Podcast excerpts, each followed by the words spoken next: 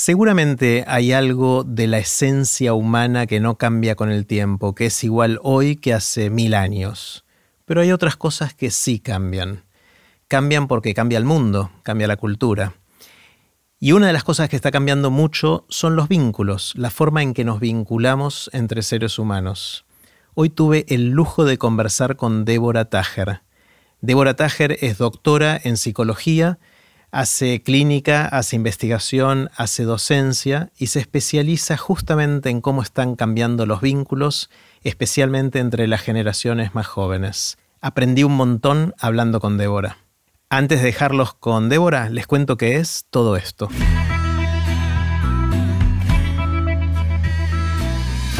Esto es Aprender de Grandes, el podcast donde comparto lo que aprendo mientras intento aprender durante toda la vida y lo que converso con gente que admiro.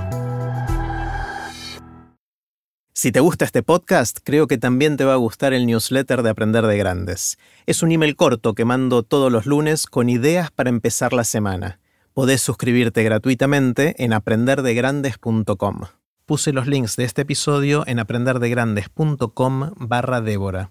Ahora sí, con ustedes, Débora Tajer. Hola, Débora. Hola, Sherry. ¿Está bien como te presenté? Está genial, me encantó. qué bueno. Bueno, un lujo poder conversar y tengo ganas de empezar, como te anticipé, con una pregunta grande y es esencialmente qué aprendiste en todos estos años de pensar, de tratar de entender los vínculos entre los seres humanos. ¿Qué, qué aprendiste? Bueno, lo primero, lo básico, que son muy importantes. Bien. que a todos nos importa tener vínculos, eh, tener afectos, eh, llevarnos con las personas que valoramos, ser apreciados, apreciadas, pero como bien dijiste, van cambiando, ¿no? Y me parece que estamos en un momento de transición, no sabemos a qué, pero sí de mucho cambio, fundamentalmente en lo que tiene que ver con algo a lo que yo me he dedicado mucho, que son las relaciones entre los géneros. Es decir, ha cambiado mucho la percepción de eh, cómo, cómo, tiene que ser, cómo tienen que ser los varones, cómo tienen que ser las mujeres, qué lugar tienen esto en los vínculos, no solo en los vínculos amorosos o eróticos, sino también en los vínculos familiares, ¿no? ¿Qué lugar es, cómo es la hermandad atravesada por los géneros, este, la paternidad y la maternidad, qué se espera de un hijo diferente de una hija, qué se habilita, qué no. Entonces, todo eso me parece que está en crisis y eh, todavía no le encontramos la vuelta para eh, poder tener una manera, eh, digamos, sintónica entre la necesidad que tenemos de vínculos y la posibilidad de tener mejores vínculos en esta nueva configuración que es una configuración eh, que tiende a una democratización de los vínculos. Y sé que la palabra es difícil, porque eh, utilizar palabra, la palabra democracia para hablar de vínculos suena como raro. Es, raro, es traer del mundo de la política o organización social algo más del uno a uno, ¿no? Exactamente, pero es la micropolítica. Ok. ¿Eh? No es ah. la gran política, no es la política partidaria, no es la política, pero sí es la micropolítica. ¿Cómo atraviesa las relaciones afectivas los vínculos de poder? Porque género es poder. Y como tenemos la, la, categoría esa que a veces asusta cuando se dice que es el patriarcado, que es un modo de organización social que nos atraviesa articulado con otros modos de organización social, donde todavía, si bien más deslegitimado, como más tranquilo, los varones, por el solo hecho de ser varones, tienen más, eh, eh, más acceso a algunos bienes sociales, más libertades, este, construyen su autoestima de, manera diferente que las mujeres. Entonces, todo eso tiene impacto en los vínculos. Mm. Eh, entonces, en este momento eso, eso impacta, impacta en lo amoroso, impacta en lo erótico, y hay como un malentendido sobre eso, ¿no? ¿En qué sentido? Por ejemplo, ¿qué quieren las mujeres ahora? Este, yo cuando intercambiamos me ponías el tema de la cancelación, el miedo a la cancelación, este, qué me va a pasar, qué, qué impacto voy a tener de lo que hice antes, ¿no? Eh, eh, genera más miedo que apertura o que inquietud o que curiosidad, que sería lo más interesante. Claro, mientras que quizás en la revolución hippie de los 60 era amémonos todos con todos y que haya total libertad, ahora estas nuevas cosas que supuestamente van evolucionando nos dan miedo y a veces quizás nos cierran más, ¿no? Hay como una pequeña paradoja de que estos cambios quizás tienen efectos colaterales negativos también, ¿no? Lo que pasa es que los hippies, eh, por ejemplo, llevado más que nada por las juventudes, porque fue una revolución de las juventudes. Como la es ahora también esta, ¿no? en un punto, sí, empiezan la juventud, pero me parece que es la juventud del colectivo de mujeres y diversidades. En el, digamos, en los 60 era el colectivo de todos los géneros juveniles. Entonces ahí quizás el impacto era más con las otras generaciones. Claro, no era, no era la cuestión de género lo que estaba en juego, sino de libertades. O... De libertades y generacional. Es decir, las juventudes no querían entrar en el mismo modelo que los padres. ¿Mm? Ahí estaba la confrontación. Y ahora me parece que la confrontación, si bien sale también de las juventudes, es entre los géneros, incluso en las juventudes. Y ahí hay una simetría, por supuesto, con las otras generaciones, pero digo, ahí hay un, eh, digamos, hay un, hay un conflicto intergeneracional. Claro. Intrageneracional, perdón. Claro, claro. Y ahí lo que nos pasa a los que crecimos y vivimos y mamamos los modelos anteriores de vínculos, de géneros, de, de, relaciones, estamos como un poco descolocados ahora y no sabemos, también nos da miedo de meter la pata cuando hablamos, cuando actuamos, cuando decimos. Eh, tenemos toda la discusión de gente que vemos cancelada y no entendemos muy bien por qué, o sí entendemos, pero son cosas que pasaban hace mucho cuando las reglas eran otras. O sea, es como que de repente nos están pegando trompadas de todos lados y no entendemos dónde estamos, ¿no? Bueno, sí, pero yo diría que quizás, eh, como decía hace un rato, sería bueno tener otra actitud frente a eso. O sea, no tener tanto miedo, mm. sino una actitud más de curiosidad, de ver, bueno, ¿qué hay ahí? O sea, ¿qué es lo nuevo? Cómo podemos ayudar también a las otras generaciones. Mm. Porque vos fíjate que en una experiencia que, bueno, que tuvo que ver con, después lo que desarrollamos en la charla TED, que fue el trabajo en los colegios secundarios, eh, lo que nos decían eh, los pibes y las pibas es que el mundo adulto es como que había claudicado en pensar que podía conversar con el mundo adolescente en el sentido de que al percibir la diferencia, en vez de pensar que sí había algo para aportar y escuchar, sentían como que nada podían aportar ahí. Y precisamente lo que nos pedían les adolescentes era traducirle a mis viejos lo que nos está pasando, porque yo los necesito. Sí. Ahora, de los viejos era un tema de que no nos metíamos o que nos abrumaba el tema también. Y bueno, una cosa está enganchada con la otra, no te metes cuando te abruma, porque como bien dijiste hace un rato, te da miedo de meter la pata. En vez de ayudar, empeorar. Entonces, o quedar mal, ¿viste? Quedar descolocado. Entonces, me parece que ahí está bueno poder eh, tratar de, de, ir curioseando un poquito de qué se trata y también ver lo que nos pasa a otras generaciones con estos temas, porque también impacta nuestras generaciones. Claro. Cuestiones, ¿Y de qué se trata? Vayamos un poquito más profundo en eso. ¿Qué es lo que está en juego? ¿Qué, ¿En qué consiste esa democratización del vínculo en la política del, de A2, de A3, de A4? Bueno, eh, eh, varias, vamos a ver algunas cositas, ¿no? Vamos a ver algunas. Eh, una es el cambio en el rol social de las mujeres. Y eso, eso es muy fuerte, eso es un cambio muy grande. Vos pensás que eh, venimos de una sociedad donde las mujeres teníamos menos permisos sociales, pero muy fuertes. Ahora son como más sutiles, digamos, pero venimos de generaciones anteriores donde yo, por ejemplo, mi abuela no estudió, mi mamá tampoco, hasta la primaria nada más, sus hermanos sí. Y la expectativa este, era que estuvieran en la casa, que, sean amas en la casa. O que estudiaran, pero poner las que sí estudiaron, a igual profesión que los maridos, mm, part-time, digamos, o sea, según el sector social.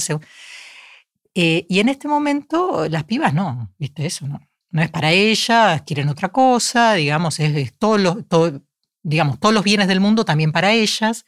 Y además otra cuestión, también, eso por un lado. Por otro lado, eh, todo lo que empieza a desarrollarse en la adolescencia, que es el ingreso a las prácticas de sexualidad, las pibas lo que no quieren es cuidarse. Es decir, no es que no me voy a vestir como quiero porque entonces me van a pasar cosas con los varones. Yo me visto como quiero, pero los varones no me tienen que hacer nada. A ver de nuevo eso. Bien, vamos. Vamos más fácil. Nuestras generaciones, las pibas en la adolescencia, sabíamos que algunas cosas no nos convenía ponernos porque nos cambiaba el cuerpo y nos convertíamos en atractivas. Si no queríamos ser atractivas, teníamos que cuidarnos, cubrirnos o no mostrar algunas cosas o no decir algunas cosas porque íbamos a estar en peligro nosotras. No querían ser atractivas. Claro, atractivas cuando el atractivo te ponía en peligro, no cuando estabas con pares. Digamos, cuando eso podía ser que, por ejemplo, en la calle te digan cosas o caminar a la noche. Pero si salías, tenías una cita con una persona que querías conocer, ahí sí. Te... Ahí sí. Las generaciones más cercanas. Claro. Hace 40, 50 años no. Ni siquiera eso. ibas con el chaperón. Claro. O, digamos, la sexualidad después del matrimonio. Pero digo, más 60, 70, 80, 90 era, digamos, con respecto a los peligros externos. Porque digo, mira cómo va cambiando todo. Cada, es una película. Es una película. Entonces, las pibas actuales dicen, no, yo vuelvo a la hora que se me antoja, me pongo lo que se me antoja, eh, digo lo que se me antoja, no me interesa lo que digan de mí. Y ahí eso implica un guante hacia los varones. Implica, eh, porque vos fíjate que la socialización con respecto a la sexualidad en los varones es avanzar una piba que dice que no está diciendo que sí. Insistir. Esa es la, digamos, la tradición. La educación sentimental de los varones. Claro. Y los pibes que son más tímidos, cómo se sienten mal en relación a eso, los ganadores son así, bueno, todo lo que pasa entre varones. Bueno, entonces, en este sentido, eso implica que los varones, en, en la heterosexualidad, porque también hay otras cosas, se, se juega de otra manera, pero en los vínculos heterosexuales, los pibes tienen que reaccionar de manera diferente porque las pibas cambian de lugar. Entonces ahí todavía, viste, hay un tema. No está claro cómo. No está claro cómo. Hay pibitos que en algunos círculos ya tienen otra cabeza, en algunos otros lugares no, ¿no? Este, depende si, yo qué sé, lugares más, más, digamos, más avanzados con respecto a estas cosas, eh, yo qué sé, interior este, capital, zonas urbanas, zonas rurales, bueno, y también familias más conservadoras o ambientes más conservadores. Entonces, todo esto implica eh, un cambio muy fuerte, un cambio muy fuerte. Y también, bueno, el tema de la diversidad. Eh, digamos, en otro momento, el paradigma de lo que nosotros llamamos heteronormatividad, es decir, suponer de antemano que todos somos heterosexuales, era más fuerte. Y en este momento no.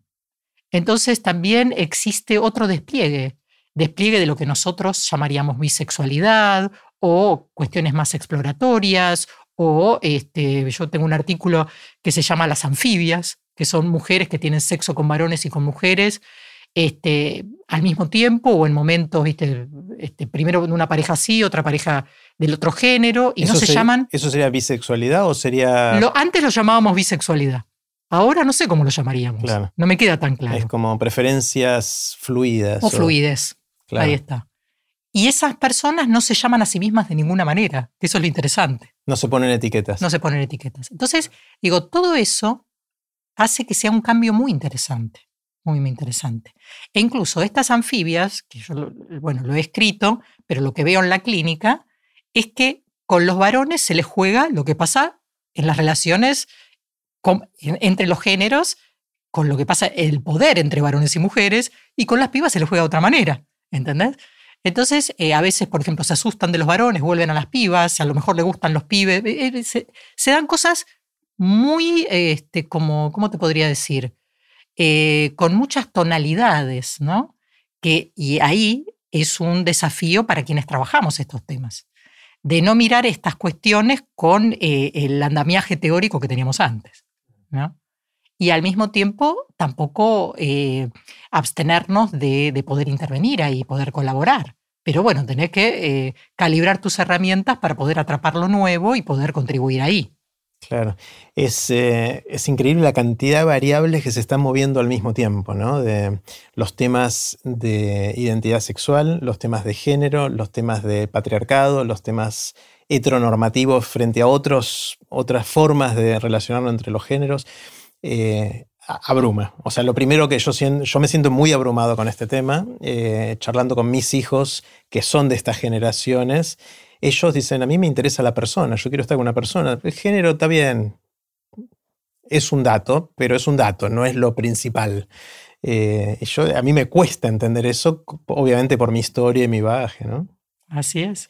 Eh, ¿Cómo lo ves con los chicos que, enfrentan esto con más conflicto, con más dificultad? O sea, entiendo, volviendo al tema por un segundo que mencionaste de la cancelación, eh, hay sobre todo hombres, pero no sé si hay también cancelación de mujeres, ahí me contarás, que se comportan de una manera que no es la aceptada con esta nueva manera de ver cómo nos relacionamos y eso produce una reacción sobre todo de grupo de mujeres más activistas en esto, que produce este efecto que dimos en llamar cancelación, que es muy extremo. ¿Cómo, cómo lo, ves, cómo lo vivís, cómo lo entendemos eso? Bueno, eh, yo creo que desde el mundo adulto tenemos que ayudar, tenemos que colaborar mucho. Em, bueno, yo he tenido, yo trabajo mucho tanto en términos clínicos como en intervenciones institucionales, en escuelas, con estos temas y en otros tipos de instituciones. Me parece que hay que entender que la adolescencia es un momento constitutivo, eh, no hay que alejarse un poco de las, eh, de las tentaciones punitivistas, eh, que no es lo mismo que sea impune, digamos, porque hay que, cuando hay daño, hay que escuchar a la persona dañada, pero me parece que hay que intervenir culturalmente, o sea, hay que intervenir eh, eh, haciendo que quien está en la, quien ha, quien ha tenido una actitud de dañar a la otra persona pueda entender lo que está haciendo. Porque mucho de lo que acontece es que esas personas han sido subjetivadas de esa manera y no entienden que están dañando. Porque, eh, digamos, lo que decimos, cuando hablamos de patriarcado, de relaciones patriarcales, de asimetría, estas cuestiones no son visibles para los sujetos. Los sujetos actúan así porque fueron educados de esa manera. Esto es una construcción conceptual teórica, si querés, Exactamente. que trata de explicar la situación. Así es. Entonces hay que darle herramientas a la persona para que pueda reflexionar sobre eso y pueda ubicarse de otra manera. Y también, cuando tenemos la posibilidad, trabajar con quienes cancelan para que puedan tomar otra actitud. En el sentido de que pueden no querer tener que ver nada con esa persona, pero tampoco hay por qué arruinarle la vida. Claro es muy loco esa sensación de estar muerto en vida, ¿no? Porque desde el punto de vista social, si te cancelan con toda la implicancia que tiene, eh, no solo en tu grupo íntimo, sino en las redes sociales, que transforma esa cancelación en una cancelación global prácticamente, ¿no? Vayas donde vayas, tenés ese estigma. Bueno, eh, a ver, a mí me parece que mm, eso es eh, muy preocupante, pero también hay que prestarle atención a por qué pasó eso. Mm. O sea, las dos cosas. Eh, porque, digamos, a ver cómo lo, cómo lo explico de manera fácil, eh, de la manera más fácil, más fácil posible. Em, cuando empezamos a trabajar en los colegios con este tema, vos fíjate que la alarma solamente se encendió cuando los pibes eran cancelados. Cuando las pibas eran abusadas, no. Interesante.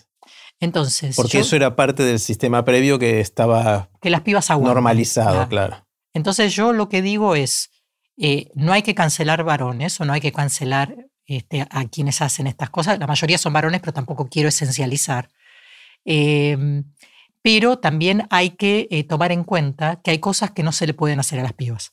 Totalmente. Entonces, eh, hay que, me parece que uno de los compromisos que tenemos desde el mundo adulto, bueno, quienes trabajamos en la clínica, quienes trabajamos en educación, quienes somos padres y madres, este, me parece que tenemos responsabilidad en poder alojar todos los malestares y tener respuestas adecuadas a los diferentes grados y a las diferentes acciones. El, el, varón que es cancelado porque hizo algo que no debería haber hecho, mi sensación, sin estar en profundidad en el tema, es que suelen hacerlo no por intención de dañar, o sea, en general lo hacen porque es lo que vieron que se hacía en el mundo previo a que esto sucediera, ¿no? Entonces para ellos es normal y, de repente lo cancelan y ahí recién le cae la ficha que quizás lo que hicieron antes no deberían haber hecho, ¿no? O sea, no, creo que haya mala intención previa en la mayoría de los casos. Yo acuerdo con vos, pero vos fíjate que muchas veces sin mala intención previa podemos causar mucho daño. Totalmente. Entonces ahí este, yo, yo estoy totalmente de acuerdo, yo creo que no en la, mayor, la, mayoría de los casos no hay ninguna intencionalidad, pero creo que han sido educados sin miramiento hacia lo que se le hace a, en este caso a las mujeres, pero a, los desigualados en general, porque esto no es solamente, esto es entre los géneros, pero también puede ser clase social, puede ser diferencias étnicas. Mm. Y me parece que ese es uno de los desafíos éticos que tenemos, que es este, tratar a todo el mundo como semejante. Claro. Entiendo. Lo que me cuesta más entender son los casos de cancelación en adultos por cosas que hicieron hace 20 o 30 años. Bueno, lo que pasa es que ahí, primero vamos a entender, después vemos qué se hace con eso.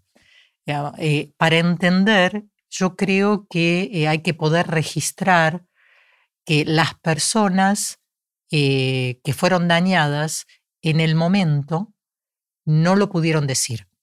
No lo pudieron decir primero porque se sintieron mal, a veces no pudieron poner en palabras por qué se sintieron mal. Ni tenía nombre esto. Ni tenía nombre. Mm. Por el otro lado, a lo mejor le dijeron a alguien y esa persona le dijo, cállate porque no te conviene hablar. O en situaciones de mucha simetría, lo, lo tuvieron que vivir como un peaje. Tengo que hacer esto para otra cosa. Y no hay otra manera. Em, o si lo digo, voy a quedar excluida del mundo del cine, el, mundo académico, la empresa o lo que sea, o la familia. Que voy a terminar cancelada en ese momento que es lo que pasaba. claro. Es lo que pasaba. Mm. Eh, entonces, eh, me parece que hay que entender eso. Es como, viste que los crímenes de lesa humanidad no tienen fecha de caducidad, no prescriben. Esto es igual. Entonces, en este sentido, yo creo que hay que escucharlo de esa manera. Hay que escucharlo como que es algo que se puede decir ahora. Por otro lado, una argumentación en el otro sentido es que mm, para que alguien sea penalizado tiene que haber habido alguna intención también o romper alguna norma vigente en ese momento si algo sucedió hace 30 años donde todavía no había un entendimiento social de esto, que está buenísimo que suceda, pero hace 30 años no había, eh, es raro penalizar tan fuertemente a alguien por algo que hizo hace 30 años y, y no, supongamos que no volvió a hacer. Si lo hizo más recientemente, ahí obviamente hay otro problema. Bueno, lo que pasa que eso es eh, un pensamiento, eh, digamos, más de índole jurídico. Claro. Pero en términos éticos, dañar no está bien. Se entiende que no hayas tenido intención y eso vale. Digamos, me parece que por eso también es la capacidad de reparar, porque si vos, por ejemplo, vos fíjate en todas estas cuestiones de, juicios, de cancelar, todo lo, que conocemos, este, hay muchos que acusan a la víctima. O sea, ni siquiera tienen sensación de que hicieron algo que por ahí dañó al otro lado. Exactamente. Y eso hay mucho. Sí. Eh, por difamación, por ejemplo. Entonces, digo, eso es una actitud que, bueno, digo, ahí... Ahí seguís igual, sí, ahí no cambiaste. no cambiaste. Ahora, si vos sos una persona que pide perdón y dice, bueno, yo fui criado de esa manera, no estoy de acuerdo, mi vida después ha sido... A mí me parece que como sociedad deberíamos entenderlo de otra manera. Claro. Ahí siempre me gusta pensar eh, casos extremos de esto, ¿no? Porque uno podría decir, uno podría eh, cancelar a Jefferson porque tenía esclavos. Bueno, pero se está hablando de eso. Por ejemplo, todo este, el, movimiento, porque vos fíjate, estamos hablando de géneros, pero tenemos el movimiento de Black Lives Matter, ¿no? Que también este, están revisando eso. están revisando, se está revisando. Este, hay algo que como humanidad no hemos saldado. Los millones de personas que han sido raptadas y, vendidas como esclavos desde África a América. Claro eso es muy fuerte como humanidad, muy mm. terrible. Obviamente. ¿Mm? Pero por otro lado era lo que estaba aceptado socialmente en ese ah, momento. Ah, sí. pero sabemos que está mal. Eh, sí. es como que se me hace un nudo en la cabeza que no puedo desatar, ¿no? Bueno, eh, a ver, eh, yo creo que, a ver, por eso decía, no es lo mismo un argumento jurídico que un argumento ético. en el sentido que se puede entender el contexto, obviamente que se entiende el contexto, pero eh, me parece que los parámetros éticos que tenemos en el siglo XXI hacen que miremos de alguna manera esos procesos, no estemos de acuerdo. Vos fíjate algo interesante, yo estoy ayudando ahora a mi hija a hacer su ingreso a uno de los colegios universitarios. Entonces, este, estamos, me engancho más con historia porque es lo que más me gusta, de lo que ella está. Y me llamó mucho la atención cuando hablan de la ley Saez que dicen, este, ya los, los textos dicen, era el voto universal masculino. Claro, esa contradicción, el oxímoron. ¿Entendés? Cuando yo estudié, cuando yo empecé a trabajar estudios de género, era todo un descubrimiento, decir, era el voto universal masculino. Las mujeres empezamos a votar en Argentina en el año 51. ¿entendés? Entonces, eh, me parece que hay toda una manera de reentender los procesos históricos que, que está bueno, ¿no? Que no quiere decir que no entendamos la racionalidad del momento, pero está bien que podamos traducir en otros términos, en nuestros términos contemporáneos, eh, los sucesos históricos, mm. porque para eso sirve la historia. Claro. ¿Cómo, ¿Cómo trabajan? Sé que estuviste bastante metida, mencionaste instituciones y también en casos individuales. ¿Cómo trabajan casos donde ya hubo una cancelación para tratar de destrabar la situación y que ojalá todos salgan lo mejor posible? ¿Cómo, cómo funciona el, el la terapia grupal de eso? ¿Cómo se procesa? Bueno, cuando estás trabajando con colectivos, por ejemplo, cuando trabajas en una institución, eh, lo que hay que trabajar es no en el caso puntual, sino en la cultura institucional. Mm. Entonces tenés que trabajar para que eso no pase más, que es lo más importante. No es tan para mí, no es tan importante penalizar a ese que lo hizo, sino generar que eso no se haga más o, que los entornos... o también ver si lo revivimos de la cancelación, las dos cosas, ¿no? No, pero, pero, a ver, si vos cambiás la cultura, lo vas a revivir de la cancelación. Bien. Porque todo va para otro lado. Estás trabajando sobre que no se puede hacer más lo que se hizo, pero que tampoco una cancelación puede ser para siempre. Porque la cancelación o el scratch, digamos, la otra manera de llamarlo, es una medida cuando hay impunidad. Entonces, si no hay impunidad, esa medida no tiene sentido. Ya no hace falta. No hace falta. Entonces, si vos generás que no haya impunidad y que no haya condiciones para que se hagan esas cosas, entonces vas creando una cultura más democrática. Mm. ¿Qué rol juega en todo esto el lenguaje inclusivo? Veo que lo usás por momentos, por momentos sí, por momentos no. A veces decís los pibes y las pibas, después decís les adolescentes. O sea, ¿qué, qué rol juega en toda esta discusión el lenguaje inclusivo? Bueno, eh, el lenguaje inclusivo eh, me parece que, a ver, te digo cómo lo, hay mucho escrito sobre esto, pero te digo cómo, cómo lo, habito yo. A mí me parece y, que el lenguaje inclusivo lo que tiene de, novedoso y de interesante es que rompe la idea que el genérico es el masculino. Eh, porque, por ejemplo, se da algo que es como raro. por ejemplo, acá somos ustedes son la mayoría varones y yo soy mujer, hablaríamos de nosotros. Pero si fuera al revés, si la mayoría fueran mujeres y solo un varón, también se diría nosotros. Y no está bien eso. Claro. Entonces, me parece que el lenguaje inclusivo en sus primeras versiones viene a decir eso. Viene a decir que este, está como no representada eh, la presencia femenina en el, en el em, digamos, en, el, en, la, construcción del genérico masculino. es, como, es, como, el lenguaje universal inclusive. Eh, Exactamente. no, antes dijiste el voto universal masculino, este claro. es el lenguaje universal masculino. Exactamente, es el lenguaje universal masculino. Entonces, eh, como el lenguaje, como el habla, es histórico. Entonces va cambiando. Claro. Digamos, se va diciendo, nosotros, por ejemplo, cuando éramos chicos era el Día de la Raza. Ahora no se dice el Día de la Raza. O sea, se va cambiando porque se va significando de otra manera. Entonces, eh, el primer lenguaje inclusivo fue este, incluir a las mujeres. Y después, con el, eh, digamos, el ingreso de las diversidades identitarias y sexuales como colectivo a reclamar, se fue incorporando la X, se fue incorporando la E. Eh, y me parece que, por ejemplo, la X es mejor para escribir, este, la E es mejor para hablar, porque cómo vas a pronunciar la X. Entonces, de hecho, a mí me pasó en el último libro, este, que fue la primera, yo desde que pude empecé a usar lenguaje inclusivo, pero usaba la barra, as, os. Y esta fue la primera, y me tenía que pelear con las editoriales o con los escritos científicos. Viste que a veces venían los evaluadores y te decían, no, esto no va, en esta revista no va.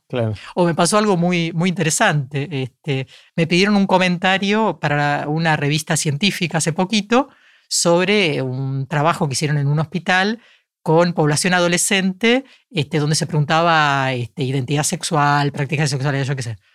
Y yo escribí dos o tres cositas con lenguaje inclusivo. Y me dijeron, no es de uso de la revista eh, utilizar lenguaje inclusivo hoy, 2022. Entonces yo le digo, ¿cómo voy a hablar de diversidad sin usar lenguaje inclusivo?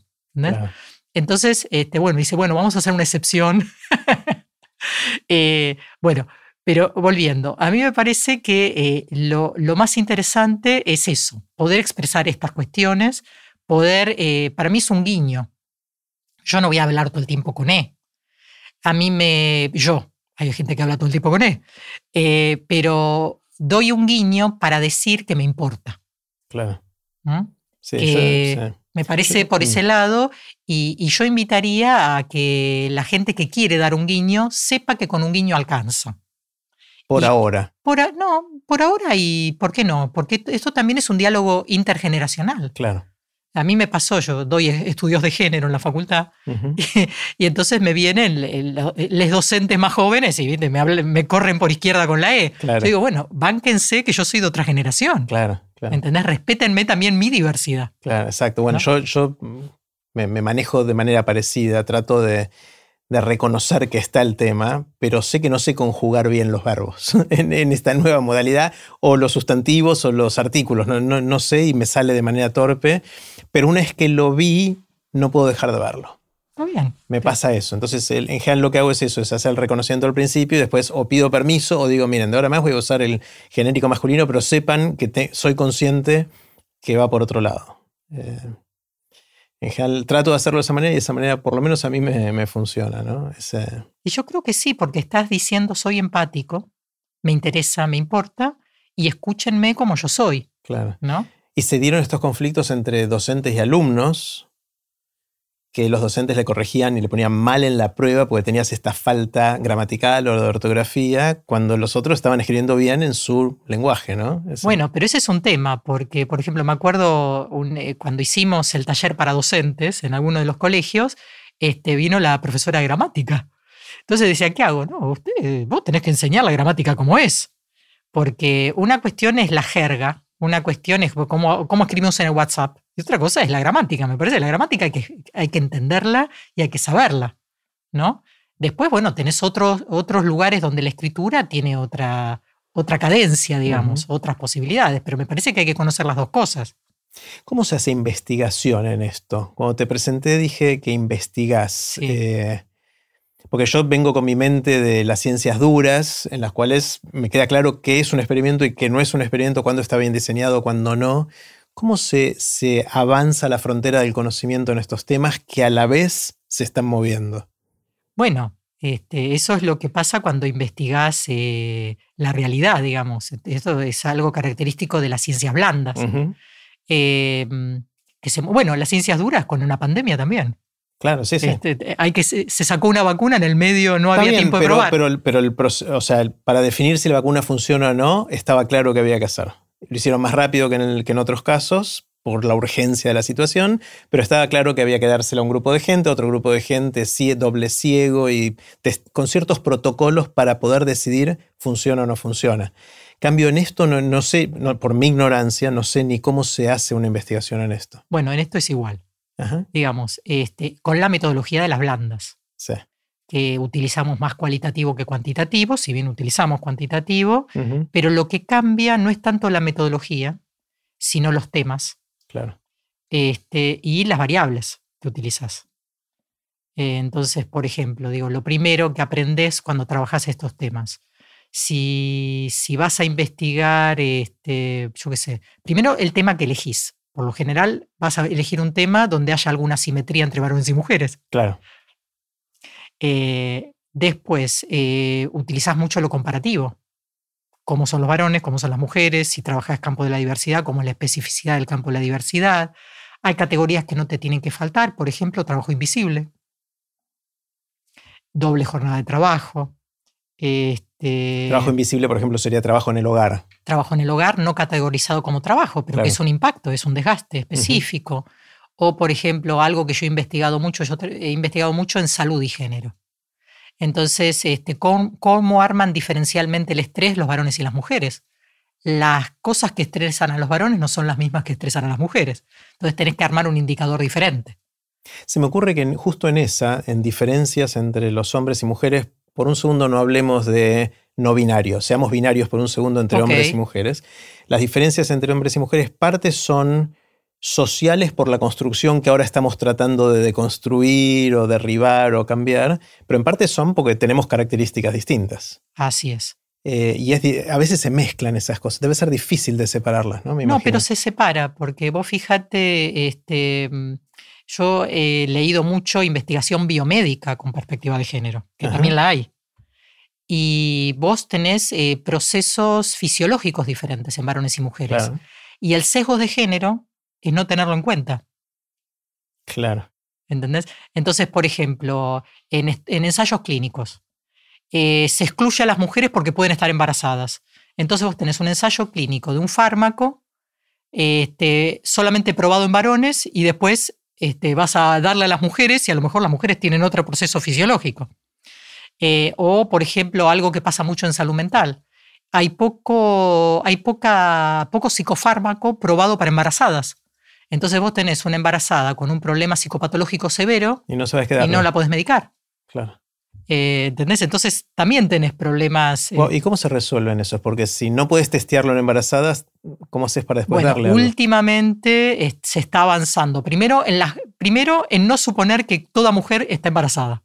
Bien. Porque si la sacás porque pueden estar embarazadas, no, hacerle un test de embarazo e incluir mujeres. Hoy es relativamente fácil saber si está embarazada. Exactamente. Entonces el tema de incluir cuotas. Bien de la misma manera que se, por ejemplo, se sabe que las investigaciones eran todas en blancos o algunas eran todas en negros y se traslada, bueno, y la fisiología también es diferente. Entonces, e incluir mujeres. Y por el otro lado, eh, hay, algunos, este, hay algunas pruebas que se hacen con, embarazadas voluntarias, mm. en pos de poder avanzar en este tipo de cuestiones. Y en el caso de psicofármacos, cuando no tenés, hay, eh, por ejemplo, parte de lo que sabemos clínicamente, que lo que hay que hacer es a lo mejor eh, aumentar la terapia. Entonces, mm. eh, trabajas en conjunto entre psicólogo y psiquiatra, y si antes lo veías una vez por semana, se lo ve todos los días. Mm. Y de alguna manera la mano de obra intensiva funciona bastante mejor o de la misma manera que un psicofármaco. Claro. Entonces va jugando ahí. Está buenísimo. La otra cosa que está cambiando mucho en todo esto es la percepción de la familia, ¿no? Como modelo y como también estereotipo, porque teníamos un, modelo bastante claro de qué era la familia, hasta tenía el nombre familia tipo, ¿no? De papá, mamá, dos hijos. Em, y eso obviamente está, está cambiando muchísimo respecto a expectativas, conformación, qué llama la atención y qué ya nos llama la atención porque es parte de la normalidad. Empezamos con eh, familias monoparentales o monomaternales, se dirá, no sé. Una mamá o un papá con hijos, eh, mamá soltera, papá, eh, soltero. después aparecieron familias con dos mamás o dos papás, familias de parejas homosexuales. Eh, pero ahora hay más cosas, hay, hay, más de dos personas que comparten la paternidad, maternidad de, sus hijos y, cosas que cada vez asombran más en el sentido de que, uh, esa no la vi venir, esa combinación no se me había ocurrido todavía. Eh, y también esta sensación de los chicos, sobre todo los más adolescentes, de no sé si quiero casarme, no sé si quiero ya ni hablar de matrimonio como una cuestión jurídica, no, sé si quiero vivir con alguien, no sé si quiero vivir con una persona, con dos, no sé ni de con qué género, o sea, eso está totalmente siendo redefinido, ¿no? Y em, es algo que me, eso no me asusta, al contrario, me, da intriga, me asombra, me, gusta que haya mucha más, variedad en eso también, ¿no? ¿Cómo, ¿Cómo ves que lo están viviendo los chicos esto? Bueno, los chicos se autorizan. Claro. Son los que este, me parece que se autorizan a poder decir no quiero tener hijos, este, o no sé si quiero hacer familia, eh, o me quiero ir a vivir con amigos. Eh, y después pasan cosas muy raras. Eh, por ejemplo, me acuerdo una persona que, que, está en tratamiento conmigo, digamos, clínico, que dice algo así, eh, el único vínculo fijo que tengo son mis padres. Hmm. Y ahí es muy raro, porque ahí eh, hay como una idea de que ella no va a armar vínculos duraderos, pero de alguna manera se sirve de las generaciones que tienen un capital simbólico para dar de los vínculos duraderos. Ahí hay un tema complicado también. ¿Entendés? O sea, eh, con una idea, a ver, es como utilizar un modo anterior, que es un modo de dar, un modo de estar, eh, que se necesita, porque ahí es un desafío. O sea, los pibes que dicen, este, no sé si quiero vivir con alguien, todos necesitamos a alguien. Y ahí vuelvo a lo, que dijimos, los vínculos son muy necesarios. Mm. Y yo creo que es una generación que tiene muchas libertades, pero que eh, tiene poco miramiento con respecto a la importancia de los vínculos en momentos de vulnerabilidad. Entonces, eh, ahí yo prendería una luz. Claro. Y quizás no es que nosotros en nuestra generación éramos más conscientes de la vulnerabilidad de estar solos, sino que la institución, pareja, matrimonio, concubinato, lo que fuera, nos lo proveía de alguna manera. ¿no? Totalmente. Entonces no tenías que pensar en eso. Claro, se daba porque era lo más natural, lo más común, lo más frecuente. Exactamente. Eh, Entonces, vos ves, por ejemplo, yo en la clínica con gente joven, tengo que estar todo el tiempo trabajando la tensión entre libertad y apego. ¿Entendés? Bueno, ¿te importa la otra persona o solamente es lo que vos querés? Vamos a pensar. ¿Y la otra persona, el deseo de estar con la otra persona, es un deseo tuyo o solamente catalogás como deseos los que querés hacer solo o sola? Claro. Mm.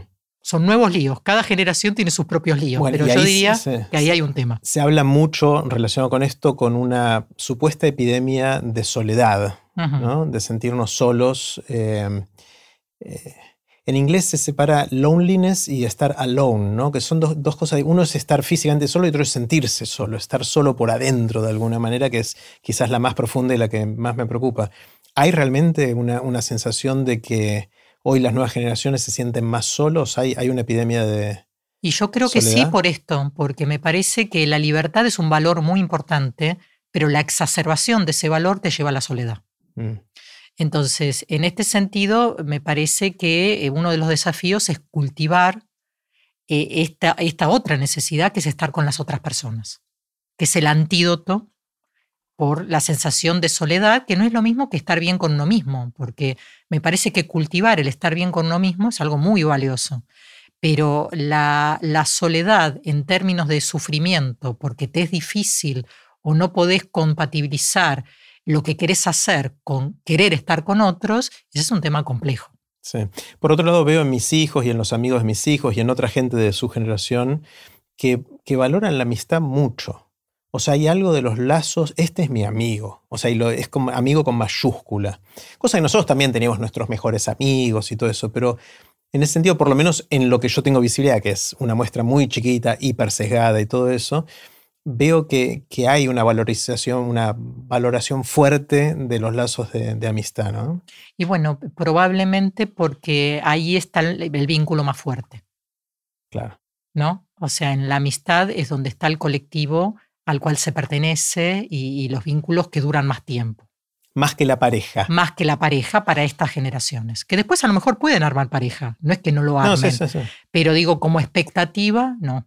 No tanto. a mí me pasa que veo en, en, la generación de que ahora va de 15 a 25, veo que el viernes a la noche, el sábado a la noche, es salir con amigos o amiga. O sea, puede ser cambiando los géneros, pero no necesariamente, por más que tengan una pareja y que sea una pareja estable y monogámica y todo eso, no necesariamente, no, hoy, estoy con amigos y amigas, pero mi pareja, todo bien con mi pareja, pero eh, hoy es sábado a la noche. Bueno, eso es muy interesante porque a diferencia de nuestras generaciones, que el tema de seguir cultivando los amigos propios cuando se está en pareja era todo un problema. Claro ahora es al este, revés. Ahora es al revés. Es cultivar la pareja cuando uno tiene muchos amigos. Así es. Claro. Es decir, con esto que estamos diciendo, yo diría algo que me gusta decir. vos preguntás qué aprendemos, ¿no? Sí. Entonces yo diría que una de las cosas que yo aprendí es que eh, cada generación o cada momento histórico tiene sus luces y sus sombras. Claro. No es que es todo, digamos, hay una idea de idealizar. ¿No? O el pasado, o el futuro, o el presente, no. Cada, cada, cada momento tiene sus desafíos y bueno, hay, que, hay que hacer con, los desafíos del momento y con los desafíos generacionales. Lo que veo en todo esto, que no sé si es causa o consecuencia de lo que estamos hablando, es que en general esta generación es más activista es una generación que noto que es más activista que los que ahora ya tienen entre 25 y 45, para poner una generación que ya está en otro momento de, sus vidas. Esta es una generación que, está más eh, luchando por ciertas causas. Puede ser todo este tema que estamos hablando, puede ser por la crisis climática o puede ser por otras cosas. ¿no? Eh, ¿Está relacionado eso? ¿Lo ves como causa, consecuencia? ¿Están activistas porque necesitan hacerse cargo de este tema ¿O este tema surgió porque son activistas y entonces salen a la lucha? ¿Cómo saberlo, no? A mí me parece, no puedo hacer comparación con otras juventudes, puedo hablar de acá. Claro. Eh, sé que hay movimientos mundiales también de, jóvenes por el clima, todo ese tipo de cuestiones. Yo creo que eso es muy interesante, muy, muy interesante. Eh, yo creo que acá, bueno, son los hijos de la democracia, digamos, me parece que son chicos que han, por suerte, han vivido con muchas libertades y me parece que en ese sentido piensan que, es importante seguir conservando las libertades que tienen e ir por más, ¿no? Y, me parece muy bueno eso, lo veo como algo muy positivo, porque eso también es un antídoto contra las soledades, ¿no? El sentirse parte de, grupos. Sí, yo siento, por ejemplo, la participación política de los chicos a través de este activismo es más política por estas causas que política partidaria. Después puede traducirse en política partidaria porque ciertos partidos están más o menos alineados con, estas causas, pero nace como una sensación de quiero ser parte de este movimiento para que la cosa vaya en esa dirección, ¿no? Eh, cosa que siento que las generaciones anteriores, post recupero de la democracia, no tuvimos tanto de eso. O sea, sí estuvo en la democracia, obviamente, por la vuelta a la democracia, y esa era la lucha y de reconstituir las instituciones y, todas esas cosas. Pero después de eso pasó, no sé, 20 o 30 años en los cuales no había causas. Y si había participación política era partidaria, que tiene otras motivaciones y otras... Siendo, ¿no? No sé si lo ves parecido. Sí, yo creo que sí. Hay muchos chicos que se sienten muy convocados por diferentes causas sociales y me parece que es interesantísimo, mm. muy interesante. O sea, yo lo veo como algo este, muy positivo. Eh, veo que los chicos que hacen estas cosas tienen una sensación de vitalidad muy importante, de compromiso con los demás. Mm. Este, y esto que estábamos diciendo, no los hace sentir solos. ¿no? Claro. Eh, y me parece que arma subjetivamente muy bien. Ahora, la razón, vaya uno a saber cuál es. Este, probablemente eh, que son, se sienten actores de su vida, eh, lo cual es muy interesante. Mm. No sé, algo les habremos hecho bien. está bueno, está bueno. Sí, sí, sí.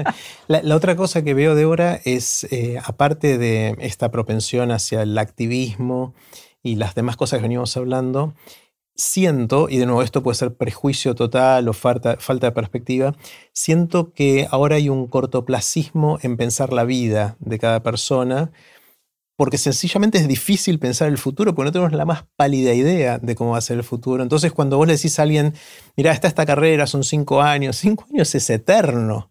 O sea, no sé si me voy a embarcar en una carrera para hacer cinco años algo que no sé qué va. Entonces, desde el punto de vista de es difícil hacer un compromiso de algo de tanto tiempo, por un lado. Eh, y por otro lado, hay una sensación de nuestro, mm, no sé, en mi generación, por ejemplo, o en, los círculos donde yo me movía, había una presión fuerte de nuestros padres para estudiar una carrera universitaria. Obviamente, estoy hablando de, cierto grupo social y ciertos lugares, ¿no? No, no es universal esto. Eh, pero ahora yo trato de, naturalmente, me sale aplicar esos paradigmas inconscientemente hacia mis hijos, y mis hijos me dicen, pará, no sé si quiero hacer una carrera. Eh, y quiero por ahí recorrer otro camino. Eh, no sé si es una carrera universitaria lo que a mí más me va a servir para recorrer mi camino, para realizarme o lo que fuera.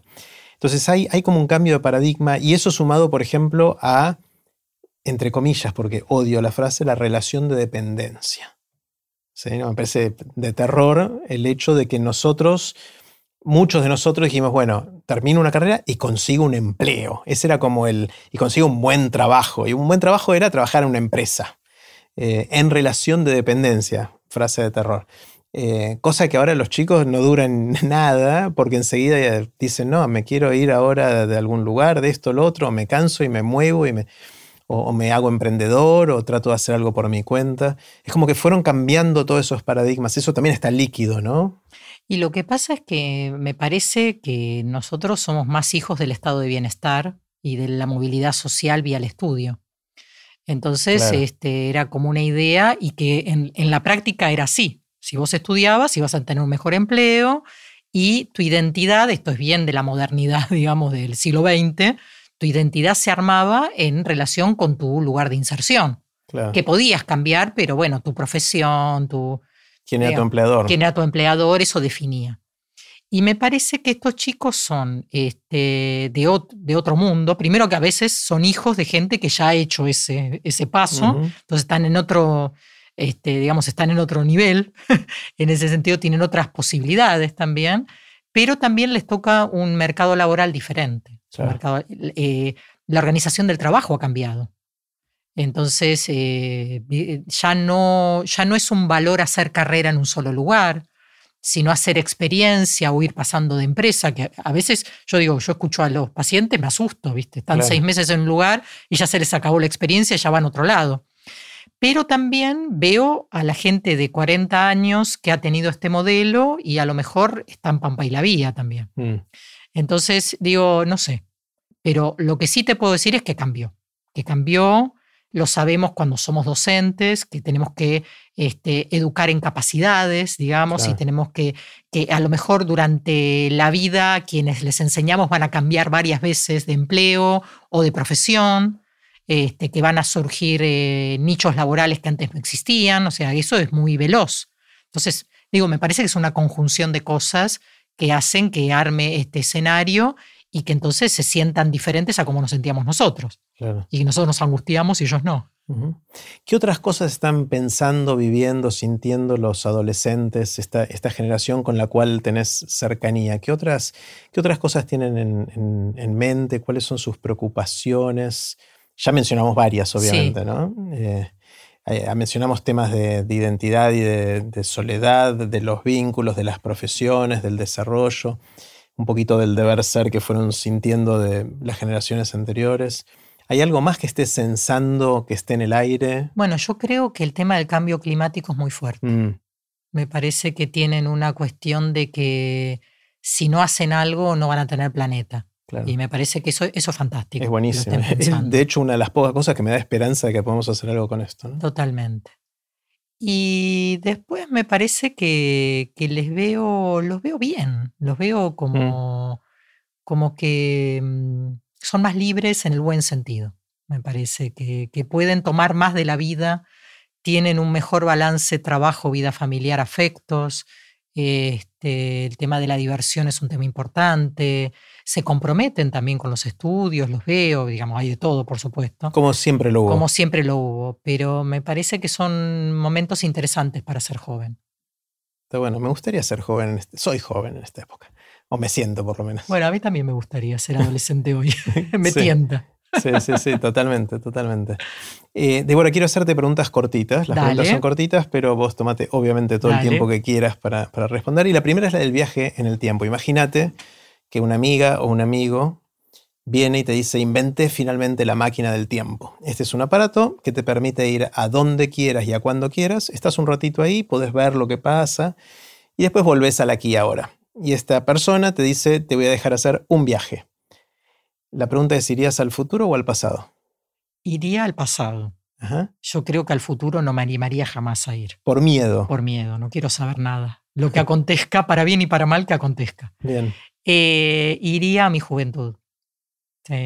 Me gustaría poder vivir más libremente que como yo viví mi juventud. ¿Te gustaría decirte eso cuando eras más joven? Totalmente.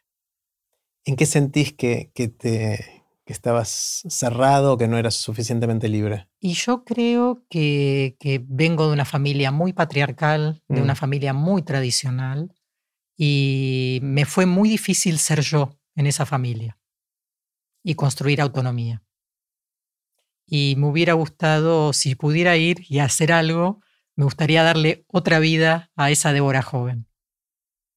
y hubieses estudiado algo distinto, emprendido, ¿qué, sentís concretamente que hubiese podido cambiar? Yo creo que hubiera estudiado lo mismo, probablemente. A lo mejor no, a lo mejor me hubiera animado a mis profesiones paralelas que no me animé. ¿Cuáles eran? Eh, ser actriz, por ejemplo, ser locutora, este, escribir, ser escritora, digamos. De, hecho, escribo. Escribís ahora, pero... pero escribir ficción. Ah. Sí, eh, me hubiera gustado a lo mejor, pero también podría ser psicóloga y está todo bien. O sea, me gusta ser psicóloga, pero yo creo que hubiera más a mi vida personal. Este, poder, me hubiera gustado tener la autonomía que tengo ahora, me hubiera eh, gustado tener las libertades que las pibas tienen ahora. Está bueno. ¿En qué sentís que pensás distinto que la gente que te rodea. Puede ser el círculo más íntimo, un círculo más grande, puede ser toda la humanidad. ¿En qué, en qué sos distinta? Yo creo que soy distinta en que me gusta hablar con los diferentes. Y veo que la gente tiende a hablar con los que piensan igual. Claro. Eh, y que trato de entender las situaciones de manera más amplia. O sea, me gusta mucho poder entender todo lo que pasa en contextos más amplios de explicación. Y buscas al diferente proactivamente, te acercás a la gente. ¿Y diferente en qué dimensiones? En experiencias de vida, en formas de pensar, mm. este, en formas de, de, aproximarse a, a, a, las cosas de la vida, ¿no? Este, eso me interesa mucho. Me gusta escuchar esas cosas. En eso siento mucha empatía. Eh, o sea, yo siento exactamente lo mismo y intento, inclusive en este espacio de aprender de grandes, trato de invitar a gente que ve el mundo desde otra perspectiva. A veces me va bien, a veces termino conversando con gente que se parece un poquito a mí. Igual lo disfruto mucho. Eh, pero siento que, no, que la diversidad no es tanto como podría ser. Me encantaría que sean más diferentes todavía. ¿Cómo hago para encontrar esa gente diferente? Conversar con ellos, hacer cosas con ellos, aprender de ellos? ¿Qué, qué herramientas podría usar? ¿O cuáles usas vos? Yo creo, a mí me sirve eh, ir a otros lugares. Moverte físicamente. Claro, moverte. Mm. Porque me parece que hay que ir donde la gente está. Claro. Después hablas y escuchás y bueno, y ves qué pasa ahí. No, no, no, me parece a mí que no es, no es más, no es tanto un tema de herramientas como de, de dislocarse, digamos, ¿no? O sea, eh, y andar por otros lados. Me encanta. Eh, ¿En qué cambiaste de opinión? ¿Qué venías pensando para un lado y decís, no, sabes qué, no era para ahí, era para allá? Yo creo que fui formada mucho con el paradigma del éxito, del esfuerzo, eh, del sacrificio en muchas cosas y creo que mm, no hay que hacerlo tanto. Me parece que la vida... Relájate más, digamos. Sí, totalmente. Que no hay, no hay ningún lugar a donde llegar. Mm. Me parece que la vida es un camino, la vida es hoy, este, y que mm, el, eh, digamos, hoy lo que me atrae es lo que me, lo que me llama la atención, lo que me gusta, lo que disfruto. Eh, y me hubiera gustado ser más relajada más tempranamente. Claro. Es algo bastante normal, ¿no? O sea, que nos pasa a muchos, de que hay algo en una etapa de la vida que nos autoimponemos ciertas cosas de ambición y de deber ser y de logros y todo eso, y después vamos diciendo, ¿sabes qué? No se trata de eso. Pero es fácil decirlo después de haber logrado todo eso, ¿no? Entonces eh, hay como una pequeña paradoja de, la típica también los vínculos, ¿no? Que cuanto más uno va creciendo, más se da cuenta que es los vínculos lo que va a hacer que estés bien, que te sientas bien y que se trata de eso. Y quizás sacrificaste cosas de los vínculos antes por alguna de esas otras cosas que querías perseguir, ¿no? Eh, es la típica de, que es difícil enseñar la sabiduría. Totalmente, es un peine que te llega cuando ya no tenés Cuando ya no tenés pelo, totalmente, totalmente, y que por más que uno quiera transmitírselo a sus hijos, no, no llega, ¿no? Ese, bueno, yo creo que algo sí se transmite. Mm. El otro día eh, pasó algo muy, muy simpático. Eh, una muy amiga habló con mi hija, aparte, digamos, sobre esto del ingreso que ya se está preparando. Y entonces mi hija le dijo, bueno, pero todavía hay que entrar. Y, me, y mi amiga me decía, ahí estás vos. Claro, Era, eras tu palabra, no la de ella. Pero eh, es mi palabra, pero en el impacto en el discurso de mi hija. Claro, Es decir, que hay algo que transmitimos, o sea, algo de la sabiduría de este, no te hagas los rulos antes de entrar. Claro. Y también de que no pasa nada si no entras, digamos, que me parece que es una sabiduría que, que- que le pude transmitir. está buenísimo.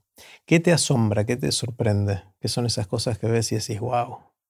Em, ¿Qué me asombra y qué me sorprende? Me asombra y me sorprende la gente contenta.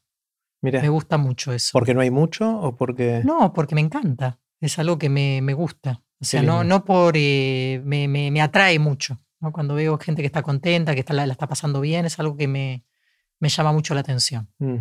Recién cuando entré después de almorzar, volví Sí. al estudio eh, y detrás del barbijo parece que se notaba que estaba sonriente y alguna de la gente que, que está acá del estudio me, dijo- me dijeron, ¿estás feliz? Digo, sí, pero no me preguntes por qué, pues si me lo preguntás se me va a ir. Ahora, hoy, no sé, estaba contento, así, y está, está buenísimo que irradia, inclusive detrás del barbijo, Así se es. nota eso, ¿no? Porque te reís con los ojos. no sé, con el alma, no sé, que hay algo que, viste, cuando uno, cuando uno brilla, eh, y le dije, no te preocupes, voy a abrir WhatsApp y se me va a ir enseguida. Ahora, me hiciste acordar algo, mira, nada que ver, pero es una asociación libre, como yo Ujú. soy psicoanalista. Está muy bien. Eh, estaba con la pediatra de mi hija, que es una tipa muy piola, y estábamos hablando, viste que se habla mucho del déficit de los chicos en pandemia. ¿Qué le pasó a los pandemias y todo eso? Y lo que ella me contaba es que los pibes que eh, se criaron, digamos, desde chiquitos en pandemia, ven más los ojos que la boca. Claro. Decodifican por los ojos. Y fueron dos años, eh, hay chicos que pasaron la mitad de su vida sin ver el resto de la cara. Claro, pero no quiere decir que no decodifican, sino que decodifican más los ojos. Son más sensibles A a, los a ojos. los ojos y todo eso. Qué loco. Qué loco, ¿no? O sea, pueden ver una sonrisa en los ojos, no en la boca. Exactamente. si queremos saber si alguien sonríe, lo primero que miramos es la boca, ¿no? Así es. Pero la pata de gallo es lo que te dice si está sonriendo o no. Exactamente. Eh, qué bueno. ¿Qué- ¿En qué sentís que la pandemia impactó a los adolescentes? Que es lo que vos viste más de, de cerca. Obviamente fue un terremoto Bueno, para yo ellos. ¿no? creo que la- el confinamiento fundamentalmente, como medida, que hubo que tenerlo, pero bueno, tuvo sus efectos secundarios, eh, a las dos generaciones, a las dos etapas etarias que impactó más fue la adolescencia y la tercera edad. Mm, Eh, son los grupos que yo vi más impactados. Eh, la adolescencia porque justamente les impidió este, estar, desplegar su vida en el, en el espacio público y en el espacio con pares, en un momento que la adolescencia necesita eso. Y vi- se vieron diferentes cuestiones, o sea, y de hecho, este, por ejemplo, trabajando la vez pasada con un grupo de gabinetes, de, de un grupo de escuelas privadas eh, que trabajan en red, este, nos contaban que cuando volvieron a la presencialidad veían más chicos medicados uh, que este, previo a la pandemia. También se puede discutir por qué medicar el malestar. No necesariamente hay que medicarlo. Pero, digamos, hubo, hubo un impacto porque precisamente por, por etapa etaria, porque no les permitió desplegar. Y en la tercera edad lo que se vio, mucha gente que estaba muy integrada, al ser un grupo más de riesgo en términos biológicos, este, el estar encerrados le cortó muchas de la vitalidad, de la inserción, de un montón de cosas, este, que también vos ves la- eh, muchos que envejecieron de golpe, claro. gente que se venía manteniendo muy bien. que quizás termine muriéndose de COVID sin haber tenido COVID. Por, O, por de culpa del COVID. o más rápido en el tiempo del COVID, o Claro. se entristeció o se envejeció. Pero bueno, eh, son, son impactos sociales eh, que, te, que te agarran en diferentes momentos generacionales, digamos. ¿En qué crees, Débora, que no puedas probar? ¿Tenés creencias Que yo te no pueda guían? probar, Sí, que te guían en la vida, que por la que yo no pueda probar. que no puedas probar. Y yo no soy una persona que se anime a los riesgos físicos. Mira, Me dan... te da miedo. Sí, y de adolescente. Que, Yo o era sea, no te que- tirarías en bungee jumping, por ejemplo. No, ni loca. Pero ni, ni yo me acuerdo en el viaje egresado, ni en culopatín por la nieve. Claro, siquiera. es- Eso lo hice más de grande. Pero digo, sí, no. Te da miedo Sí. tomar riesgos. El riesgo físico, físico. riesgo claramente, ¿no? Sí, sí, Sí, sí. sí. No, no es lo mío. Interesante. Eh, yo también soy cagón en ese sentido de, de tenerle miedo, porque uno dice, está bien, lo voy a pasar bien si no pasa nada, pero si llega a pasar algo, me voy a arrepentir tanto de esto. Eh, pero por otro lado me privo de cosas, ¿no? Entonces, eh, Bueno, pero yo qué sé. Este, yo me acuerdo una vez que fuimos a esquiar un grupo, yo me quedé en, en la cafetería tomando chocolate y la pasé bomba. sí. Este, pero bueno, Es lo que es. Lo que es. Exactamente. ¿Tenés alguna habilidad inútil? Cosas que Tengo sepas una habilidad hacer? inútil. Este, distingo los diferentes acentos en el español. Wow. Te puedo distinguir un colombiano de un venezolano, en los cubanos de eh, los que viven en Oriente de los habaneros. ¿En serio? Sí. Wow. Sí. Colombianos puedo distinguir del eje cafetero bogotanos. Wow. O sea, yo te puedo distinguir un chileno de un argentino. Hasta ahí creo que yo, o un mexicano. Eh, pero tan, tan fino de zonas de. Y, y En dentro algunos de- países. eh. Y dentro de Argentina, obviamente. Dentro también. de Argentina te distingo algunos, sí. Wow. Este, pero es inútil totalmente. ¿Y, cómo lo desarrollaste? ¿Cómo Y viajé mucho, viajaste? Claro. sí. Tuve una Sí. época que tuve un cargo en una asociación latinoamericana, entonces viajé mucho. claro. Eh, A mí, por ejemplo, me cuesta distinguir colombianos de venezolanos, que sé Ah, que son muy distintos. Son pero distintos. No, no son muy distintos, son distintos. Distintos, claro. Sí. Pero desde mi perspectiva son tan parecidos que me cuesta distinguirlos, ¿no? Eh, sí, o paraguayos y bolivianos me parecen también Ah, mira. parecidos. Son distintos, ¿no? Muy distintos. Claro, sí. bueno. Yo me los confundo. Sí, pues, lo que es difícil, por ejemplo, un paraguayo de alguien de Formosa. Claro, bueno. pero- Ahí. Sí. Este, pero son diferentes. El canto es otro. Mm, Sí. Está buenísimo. Eh, ¿Cómo haces para estudiar cosas nuevas? Suponete, perdón, suponete que eh, querés o tenés que aprender algo nuevo. Te vas a zambullir en algo nuevo porque querés o porque tenés que hacerlo. ¿Por dónde empezás a tirar del piolín? ¿Por dónde empezás a estudiar algo nuevo? Em, yo ahí distingo si es algo que necesito por razones laborales o si es algo nuevo que estudio porque se me da la gana. Entonces, si es algo que porque se me da la gana, lo tomo así. Es algo que estudio porque se me da la gana. Voy a aprender lo que pueda aprender, voy a entender lo que pueda entender y está muy bien. No me pido más que eso, fundamentalmente porque yo vengo, como decíamos antes, de un paradigma exitista, eh, este, de- digamos, muy desforzado y todo ese tipo de cosas. Entonces, eso me libera y me permite abrirme a lo nuevo. Y con respecto a, mm, a cuestiones más laborales, ir incorporando, por ejemplo, tecnología o conocimientos nuevos, este, con mucha tranquilidad también. O sea, me parece que hay algo, ah, diciéndolo en voz alta, de eh, no ver el no esperar el resultado, Mm. digamos, como ir yendo, digamos, como muy tranquilita hasta que me pueda copar o pueda entender. Y si no entiendo, sigo hasta que entienda. ¿Y empezás leyendo libros, artículos, googleás, ves videos? ¿Cuál, es- cuál es tu medio Yo favorito? soy más este, de la lectura. O sea, lo mío es más por la lectura y libros. Siempre tengo un libro a mano. Siempre estoy leyendo algo. Eh, y a veces artículos.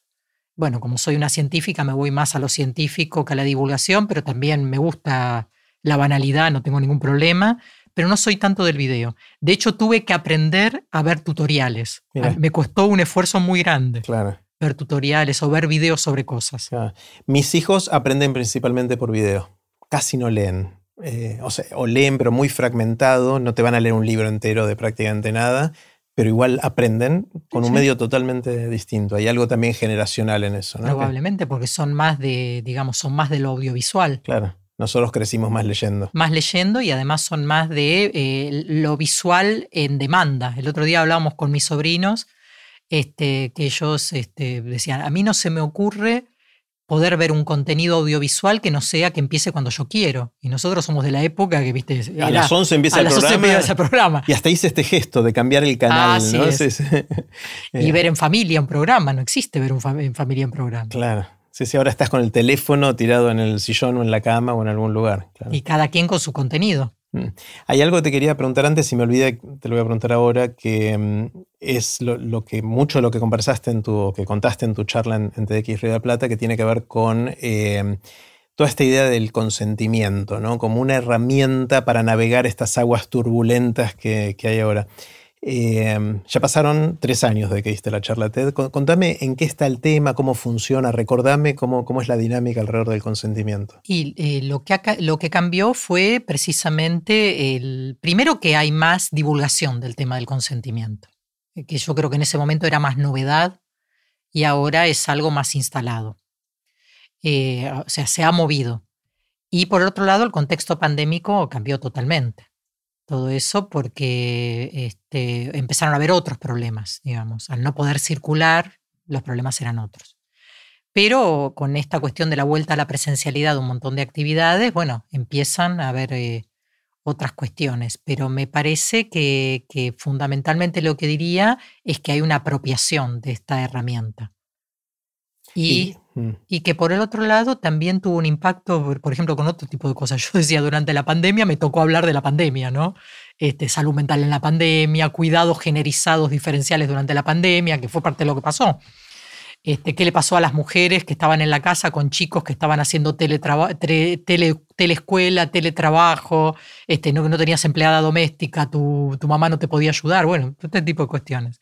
Entonces también eh, el, barbijo también era como el consentimiento, digamos, o sea, si habíamos hecho en la charla que el consentimiento era como en otro momento había sido el preservativo, en la epidemia del HIV, en la pandemia de de, digamos, de, digamos, del COVID, el, barbijo era el nuevo amigo. Claro, nos juntamos pero con el barbijo. Exacto. Claro, era, mira. Y también el decir, viste, las familias cuando se empezaron a juntar, bueno, ¿cómo nos juntamos? Al aire libre, vos te animás, ¿con quién armas burbuja? O sea es el protocolo. El protocolo, porque el, consentimiento también es un protocolo. Claro, y, de alguna manera lo que siento, y después de haberte escuchado en tu charla y en la preparación y y lo que pasó después, es que de alguna manera el consentimiento es una herramienta para instalar esa nueva cultura ¿no? del cuidado. Em, cuando decías de que la manera de tratar los casos en instituciones como colegios, de cancelaciones o de comportamientos inapropiados, era pensar hacia adelante y cambiar la cultura, me parece que el consentimiento, las distintas formas de consentimiento pueden ser las maneras de instalar esa cultura, ¿no? Así es, porque consentimiento lo que es es el cuidado del otro. Claro. Y no suponer que la otra persona se maneja de la misma manera que yo, no suponer que la, misma, la otra persona tiene las mismas vulnerabilidades que yo, no suponer.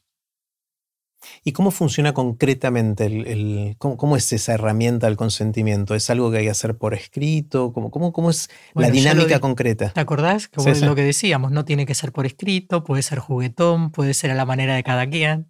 ¿no? Eso en todos los sentidos. Pero tiene que quedar alguna prueba por si después hay algún tipo de acusación, ¿no? Bueno, si vos te estás moviendo nuevamente en el eje de lo jurídico. Claro. Si este, lo tomás como una cuestión vincular y lúdica, si vos te manejás eh, tomando en cuenta al otro, no tengas miedo. Mm. Digo, porque pensar que tenés que dejar algo por escrito para que después tengas lo que estás en la línea del otro como peligroso. Si vos estás en la línea de que vos no vas a ser peligroso para el otro, entonces no tenés por qué temerle al otro. Con solo cuidar o tener en cuenta que, que cuidás y vas a ser cuidado o cuidada, estamos en otra lógica. Mm. Igual los chicos que ven a sus amigos cancelados les debe dar mucho miedo esto. No, lógico, pero me parece que con el miedo, a ver, el miedo te puede volver a alguien muy peligroso también. Mm. Entonces me parece que el miedo hay que ponerlo a circular para eh, hacer otras cosas. Por eso digo también la responsabilidad del mundo adulto. Entonces, eh, vos podés, eh, digamos, lo pongo en otra situación, porque tenés miedo, andas armado. Y si andas armado, hay ciertas cosas que van a terminar muy mal. ¿Entendés? Y eso se hace por miedo también. Entonces, volviendo a esto, si, si por miedo te este, vas a dejar todo por escrito, vas a poner cámaras, bueno, este, tenés una modalidad policial de resolver este tipo de cuestiones. Y yo diría que es precisamente lo que hay que desarmar. Claro. ¿Entendés? Tenés que ir más a una cultura del cuidado que a una cultura gendarme.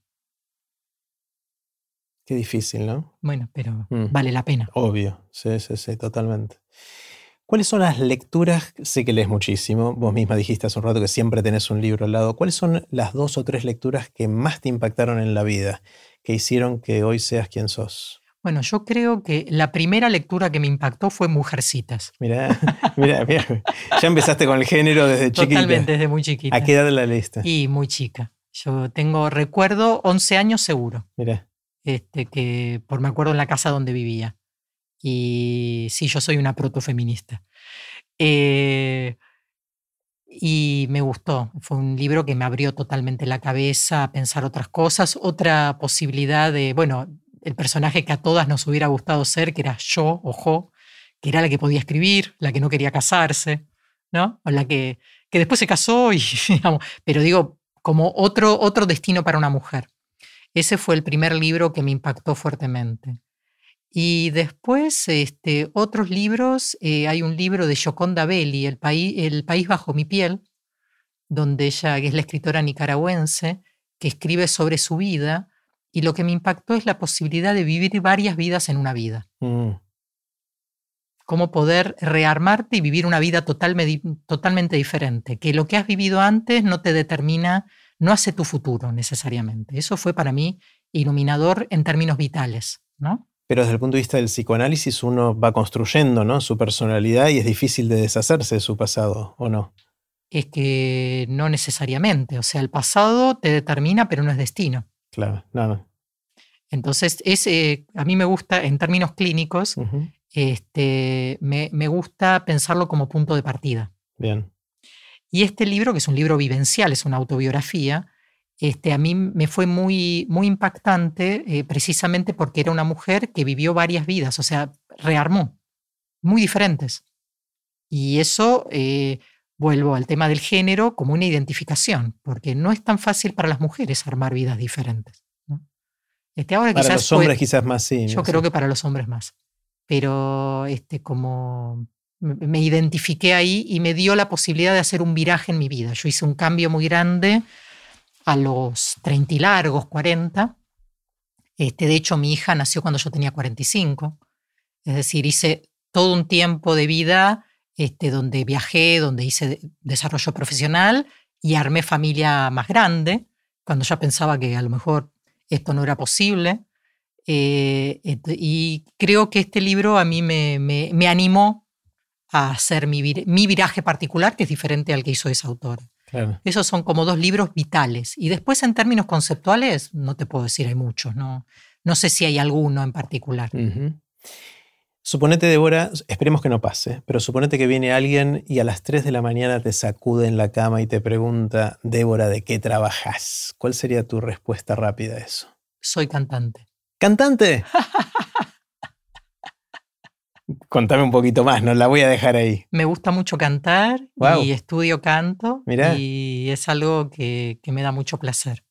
¿Y cantás, eh, en algún coro o en alguna banda o en algún lugar? O no, no, canto con mi profe y hicimos algunas muestras y me gusta mucho eso, pero es algo, es algo como muy para mí. ¿Y cantás a capela o acompañada por un...? Sí, tengo bandas, es lo más lindo. Me encanta con con músicos en vivo me encanta. Es lo que ¿Y Qué, qué, tipo de música te gusta cantar? Y a mí me gusta muchas mucho, este, tengo un espectro muy amplio, me gusta cantar en portugués. Mira. Me gusta las canciones, este, las folclóricas argentinas, me gusta mucho el rock nacional, me gusta cantar canciones de jazz, este, yo qué sé, amplio. ¿Y desde siempre cantás? Desde siempre canto. De hecho, me acuerdo cuando era chica, eh, en, mi ambiente hacíamos mucho guerra de canciones. Y yo siempre ganaba. Eso eh, tenía que empezar con la palabra que terminaba la, anterior, ¿no? Eh, sí. sí, yo era bueno en decidir dónde cortar mi canción para hacérsela difícil al ah, otro. había un arte de dónde cortarla, sí, totalmente, y dejársela difícil al otro. al otro, exactamente. supongamos otro caso que ojalá no suceda, pero supongamos que viene un cataclismo. ¿Sí? Viene una cosa terrible que de un día para otro borra todo el conocimiento y la sabiduría humana acumulada a lo largo de los siglos. Pero no nos mata. Y a vos te dan la responsabilidad o quizás la oportunidad de escribir un parrafito cortito para sintetizar parte de ese conocimiento o sabiduría que sentís que estaría bueno que las futuras generaciones tengan post-cataclismo. ¿Qué escribirías? No le hagas al otro lo que no quieras que te hagan a mm. vos. O sea, sé empático de alguna manera. Sí, el otro es tu semejante. Mm. Está bueno, eso condensa mucho, ¿no? Mm. Está buenísimo. ¿Cuál es, Débora, tu anécdota? ¿Tenés alguna anécdota que te gusta repetir, que te funciona, que te festejan, que a vos te gusta? Bueno, eh, el otro día pregunté en familia y mi hija me dijo, me eligió la anécdota. Ah, mira, a ver, contame. Este, la única vez que en mi vida vi a Mirta Legrand. ya me causó gracia el comienzo de la anécdota. Tengo un aspecto cholulo, aunque no parezca. Este, era en los años 80. Yo salía de mi psicoanalista de entonces y me la encuentro en un estacionamiento. Va a buscar el auto y yo también. Y veo una mujer súper elegante, con un tapado rojo precioso y con el perfume Montana. Yo también, otra de mis habilidades inútiles es, ahora ya no, pero era distinguir perfumes. Eh, y entonces la miro así y le digo, ¿es usted? Sí, soy yo. esa es la anécdota familiar y es un juego, ¿viste? Con mi hija lo hacemos y nos divertimos mucho. Entonces ella eligió la anécdota. Eh, hubiese sido divertido que ella diga no soy otra persona. Claro. Eh, esa era una respuesta más ocurrente todavía, pero, menos era Mirta. Legrand. Era menos Mirta, exactamente, exactamente. Está buenísimo, está buenísimo. Eh, ¿Dónde sentís que nació la pasión por lo que haces ahora? Ah, qué pregunta. ¿Podés rastrearlo a sus orígenes? Y vos lo rastreaste, dijiste mujercitas. Ahí, ahí sentís y yo creo que muy probablemente esa es una de las pasiones pero también siempre me gustó ayudar a los demás y yo creo que esa es mi mamá. Lo mamaste, literalmente. Lo mamé. Mi mamá ha sido una, eh, una mujer que siempre tuvo como una, una cuestión de ayudar a los demás. de ser en comunidad. Siento, Débora, que vamos a tener que tener varias conversaciones y justamente por el tema en el que estás metida y, y cuán activa estás, van a tener que ser frecuentes porque esto va a cambiar. Pasaron tres años desde tu charla TED y siento que avanzó mucho. Tuvimos una pandemia en el medio eh, y hubo mucho que, hacer. Me encantó conversar, aprendí un montón hoy y estoy seguro que vamos a tener que hacer muchas para seguir aprendiendo. Así que gracias infinitas. Gracias a vos. Un placer. Y así terminó la conversación que tuvimos con Débora Tájar. Puse los links de este episodio en aprenderdegrandes.com barra Débora.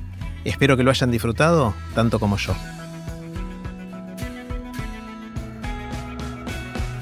Recuerden que pueden suscribirse para no perderse ningún episodio de Aprender de Grandes en aprenderdegrandes.com.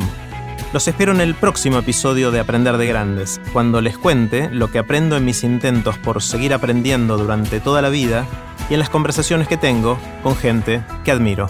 Chau.